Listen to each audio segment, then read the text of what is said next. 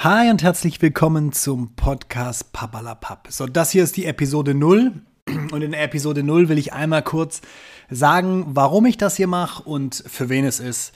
Äh, warum mache ich das? Ich bin ungefähr wahrscheinlich einer von 100 Milliarden Papas da draußen und äh, wir Papas erleben jeden Tag lustige Dinge, traurige Dinge, Dinge, die uns ärgern, Dinge, die unsere Kinder ärgern. Wir sind sozusagen immer die, die der Mama die Autorität versauen.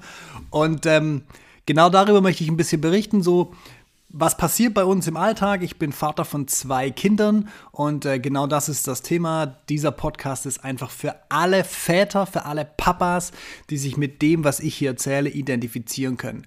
Das ist eigentlich auch schon alles. Also wer Bock hat, dranbleiben, zuhören, vielleicht die eine oder andere Stelle traurig finden oder zum Lachen finden.